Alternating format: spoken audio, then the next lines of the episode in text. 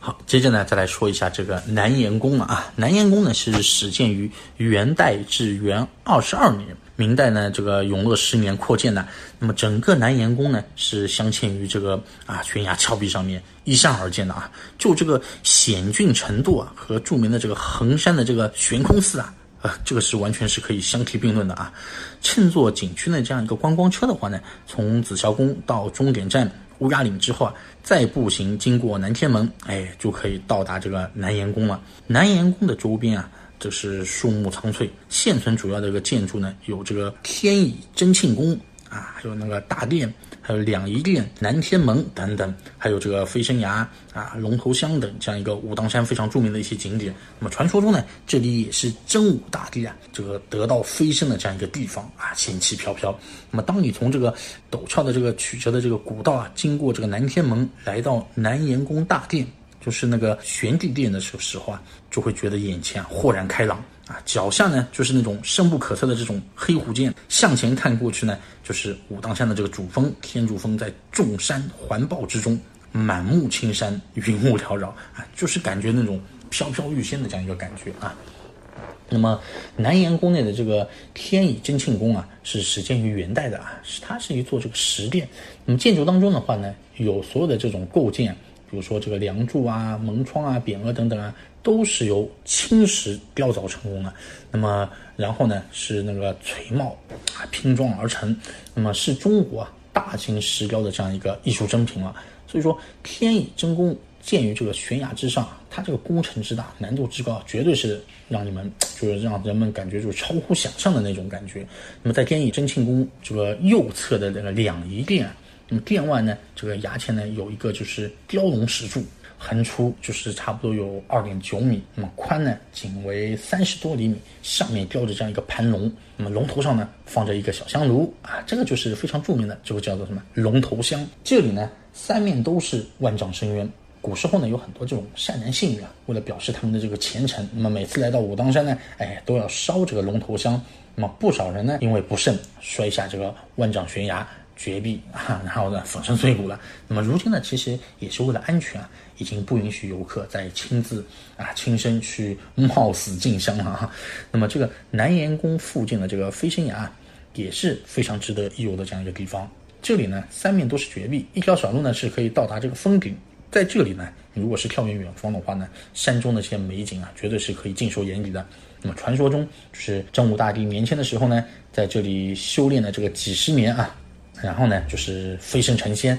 那么在飞升崖上呢，有一块伸出岩壁的巨石啊，这个叫什么？叫做噬心石，尝试的噬，心脏的心啊，噬心石。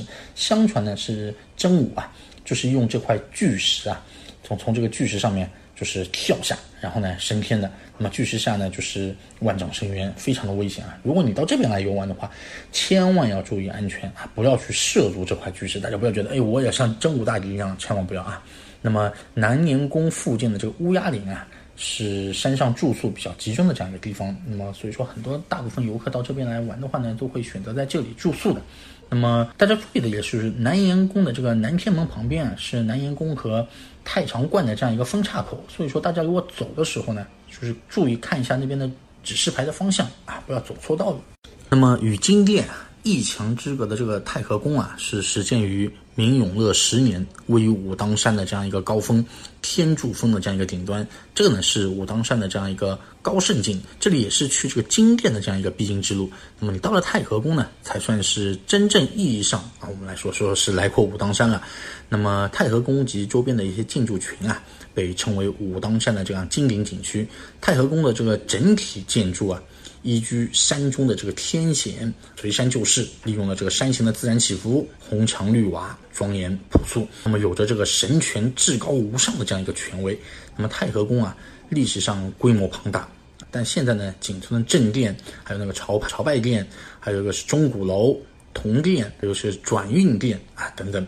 那么在太和宫的这个正殿朝圣殿，这个里面呢，保存有真武大帝的这样一个铜像，周边呢是道教的这个四大元帅。水火二将，还有金童玉女这样一些塑像。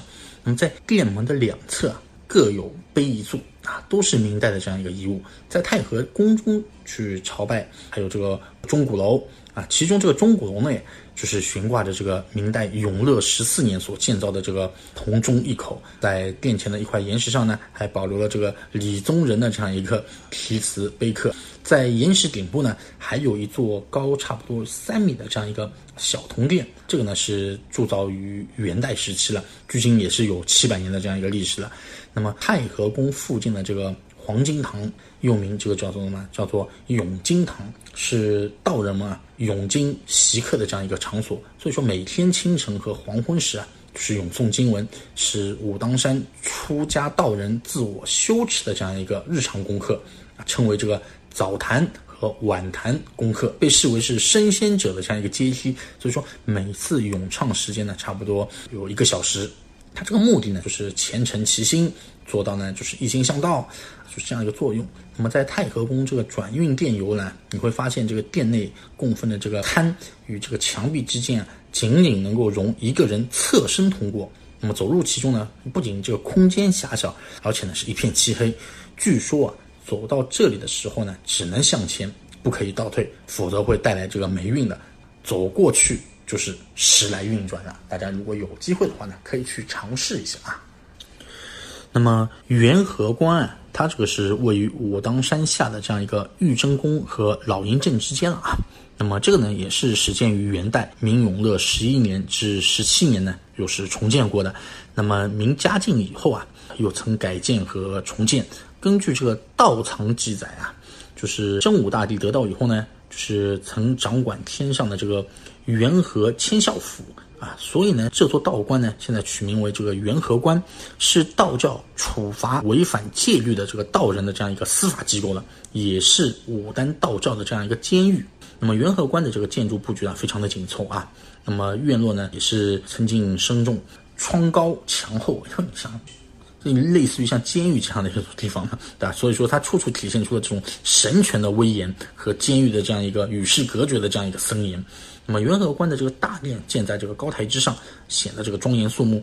大殿内呢，就是正位的这个地方啊，上方供奉的什么呢？就是木雕饰金的这样一个真武神像。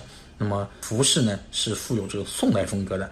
那么两侧端立的这个六甲啊，六甲神像，正面呢坐的是这个身着铠甲。手持金鞭的这样一个亡灵官，亡灵官呢是赤面三目，相貌看上去就非常的狰狞，被人们呢是视为天上人间的这样一个纠察之神。在殿内呢，你还能够观赏到这个神像，还有这个供器等等，大部分呢都是这个铜铸的、鎏金的，还有那个铸造工艺呢也是看上去非常的这个巧妙啊。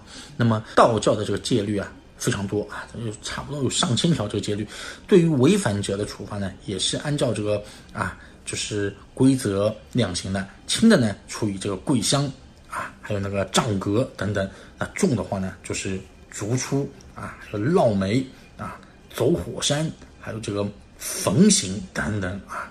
焚刑这个就非常恐怖了啊。那么元和关啊，作为这个武当山这样一个啊教团的执法机构，那么在武当武当山的这样一个道教发展史上，也是有着非常重要的这个意义，对吧？